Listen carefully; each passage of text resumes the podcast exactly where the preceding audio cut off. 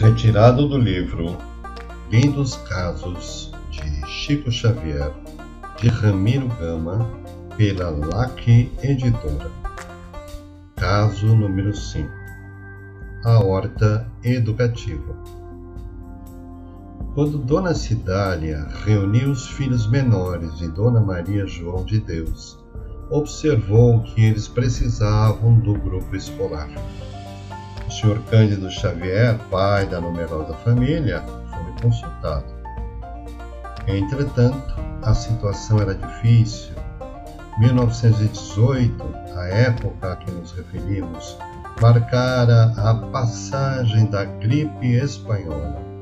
Tudo era crise e embaraço, e o salário no fim do mês dava escassamente para o necessário. Não havia dinheiro para cadernos, lápis e livros. A madrasta, alma generosa e amiga, chamou o enteado e lembrou: Chico, vocês precisam ir à escola. E como não há recurso para isso, vamos plantar uma horta. Adubaremos a terra, plantarei os legumes e você fará a venda na rua. Com o resultado, espero que tudo se arranje. A senhora pode contar comigo, prometeu o menino. A horta foi plantada. Em algumas semanas, Chico já podia sair à rua com um cesto de verduras. Olhem a couve, a alface, o almeirão e o repolho. E o povo comprava.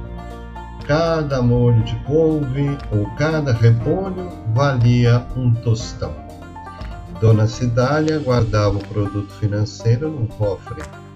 Quando abriram o cofre, Dona Cidália, feliz, falou para o enteado: Você está vendo o valor do serviço?